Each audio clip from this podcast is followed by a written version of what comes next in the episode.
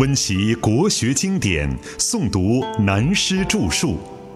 欢迎收听《原本大学威严》，由温州南怀瑾书院和温州市朗诵艺术学会联合出品，时空音乐工作室制作。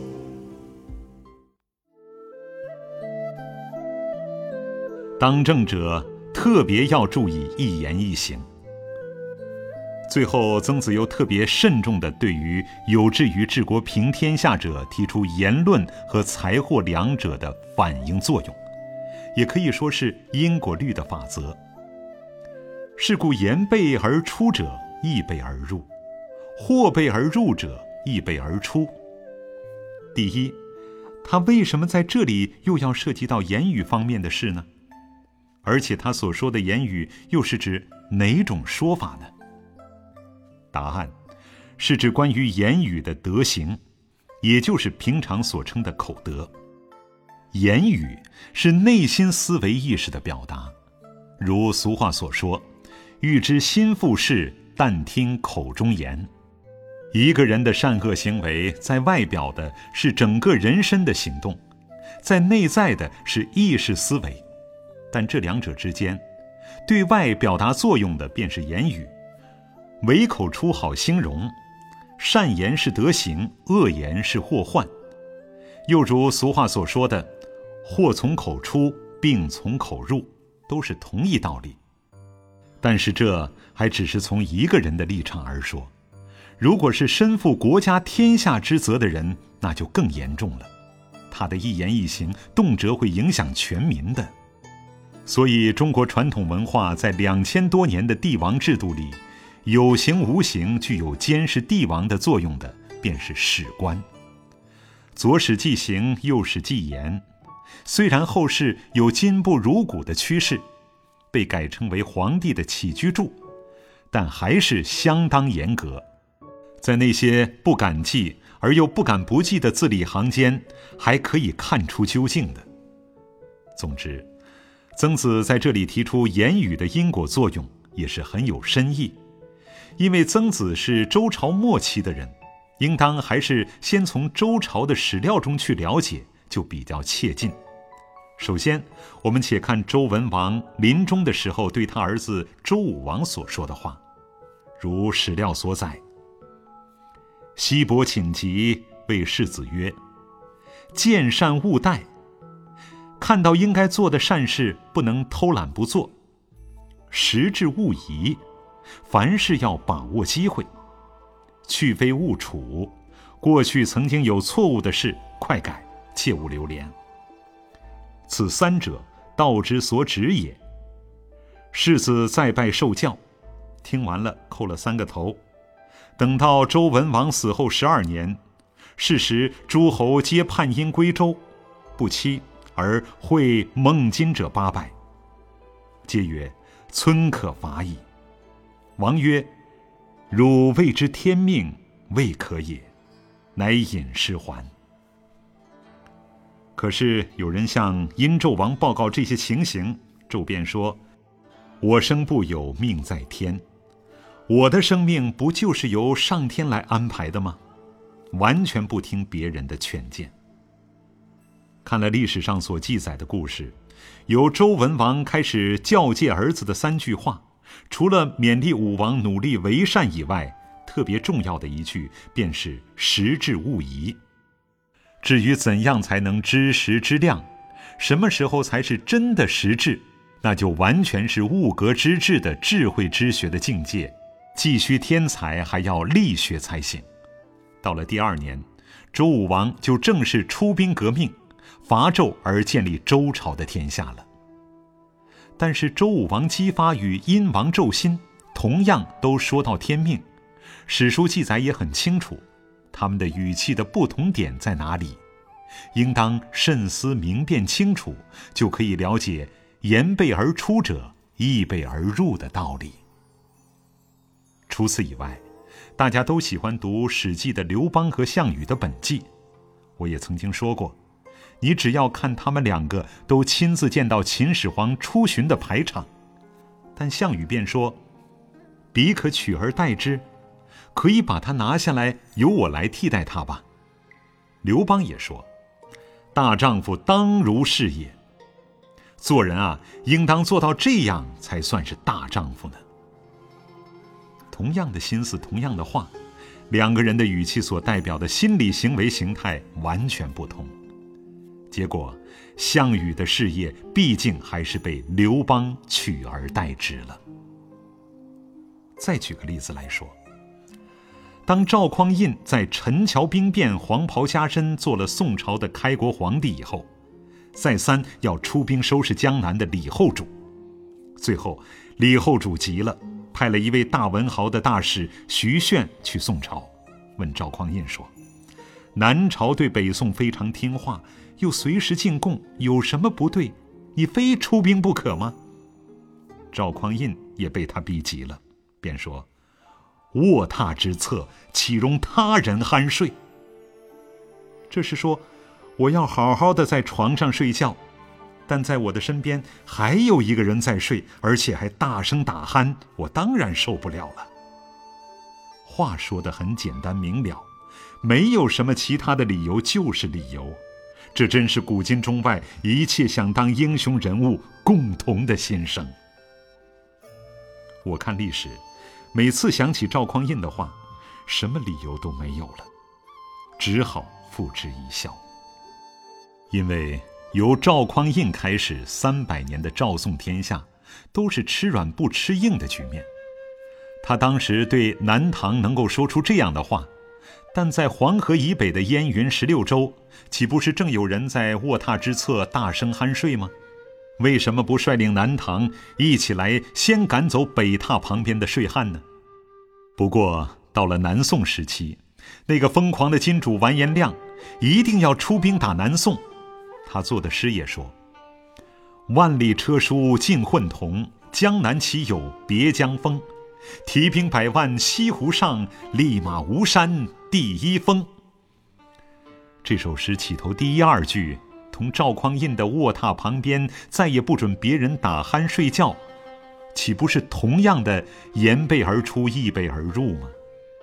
但完颜亮遭遇到南宋一位书卷名臣于允文所指挥的采石之战，就彻底失败，终至国破身亡了。其实啊，我这样说也许是胡乱挑剔、牵强附会，也只可付之一笑而已。但话说回来，在大学上，在这里忽然插进言语的背出背入的话，还不算是太关键的重点，也可说，只是做文章的对称而已。它的重要主旨是在下一句的第二个问题：或背而入者，亦背而出。财货的原意。我们研究周秦以前的中国文化，最要紧的是要把自己的思想观念，先从时光倒流，回到上古传统文化所使用的文字上去，便可知道，古人简单的一个“货”字，是包括了现代人所说的物质资源乃至人工所生产的农工商业等产品，属于经济学范围的东西，统名叫“货”。但有的古书上又把“货财”两字合用，也有和基本农业生产的粮食合用，称为“食货”的。如果随便一读，便很容易使人在意识分别上混淆过去。其实，“财”字是指财富，是包括农工商业所得的物资和代表货物互相贸易交流与必备等的总和统称。例如本节上文的。财聚民散，财散民聚，是用“财”字；到了本文末节所用，便换了“货”字，都是很有深意，不是随便用字的。人类的财富基本上都是由自然界的物资而来的，是绝对唯物的。那么他在讲治国平天下之道，为什么先前已经说到了财富，现在又怎么再提出物质资源的货物观念上去的呢？答案很简单，因为人性的最大的欲望，除了生命基本所需求的饮食男女以外，就是好货。这就是人性普遍存在的占有欲，基本病根最重要的一环。如果以后世人文文化的社会科学来讲，换了一个名称，就叫做“利”字。例如后世常用的“名利”二字，“名”字就包含有权位、权力、权势、权威等作用在内，“利”字就包括了货物、财币、钱财等意义在内了。我们只要明白了这些意思以后，便可恍然明了，先贤们把上古史姑且裁定到夏商周三代开始，进入封建制度以后，以及家天下帝王制度的形成，经两千余年之久，多少的王侯将相和所有的帝王，都是把天下国家当作货物在玩弄，巧取豪夺，真有几个是以济世救民存心的？实在并不多见。尤其在秦汉以后，那些开国帝王的目标都是以贵为天子、富有四海作为目的，谁又真能明明德而做到治国平天下呢？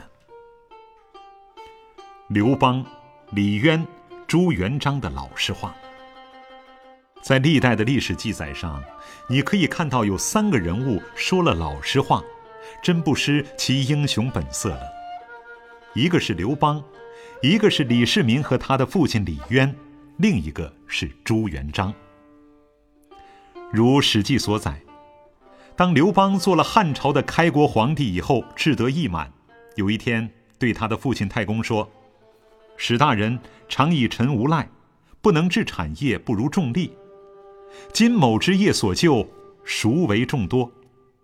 就是说，当年你在家里常常说我是个无赖。不会谋生赚钱治产业，不如兄弟的勤力。现在你看看，我所赚来的产业的成就，比起兄弟是哪个赚得多呢？刘邦的出身、文化教育水平，到底太差。当了皇帝以后，仍然是当年一副无赖的作风和口气，居然在老父亲面前傲然自满。而且很坦率地说出，这个国家天下统统是我赚来的刘家产业财货，打天下的功臣们都只是我刘家的猎狗而已。至于天下老百姓们，都是逐鹿中原所得来的猎物，那当然都不在话下了。所以说，这是刘邦讲的真话。到了隋唐时期，太原公李世民设计逼促他父亲李渊起兵造反。李渊胆小，但为形势所迫，也不得不冒险一搏了。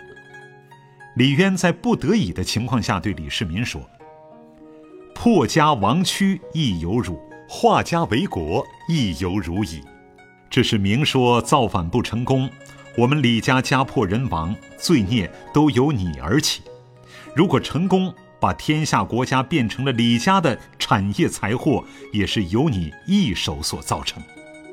哪里有半点意思是为解民倒悬于水火之中的诚心呢？所以这也是真话。至于朱元璋当了朱明开国的皇帝以后，有一天在深宫内院和马皇后一起两口子闲谈，一时高兴，朱元璋便说：“当初起兵还不是为了饥寒所迫，没有饭吃。”哪里料到今天居然做起皇帝称天子呢？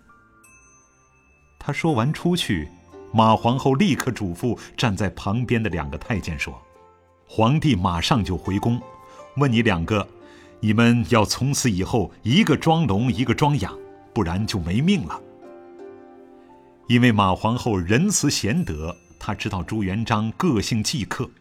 一想刚才和自己的谈话给旁边的小太监们听了传出去，太不光彩了，一定会马上回宫追问，动辄杀人的。果然不出所料，朱元璋又匆匆反转内宫，查问这两个太监，终因一聋一哑，总算格外开恩，放过不杀了。史称马皇后的仁慈德行，诸如此类的不少。但在正史上记载的并不多，在名人笔记上反而保存一些资料。古人说：“人间莫若修行好，世上无如吃饭难。”又说：“美人卖笑千金易，壮士穷途一饭难。”俗话说的“一钱破死英雄汉，人是衣服马是鞍，金钱就是英雄胆”等等，都是很平实坦白的说明，食和货却是人类基本需求，不可或少的东西。但从人类文化的人生哲学角度来讲，名利财货、富贵功名、权位金钱，都只是在生存生活上一时一地的应用条件而已。它的本身只能作为临时临事时所需要支配的机制，根本上它都非你之所有，只是一时一处归于你之所属，偶尔拥有支配它的权利而已。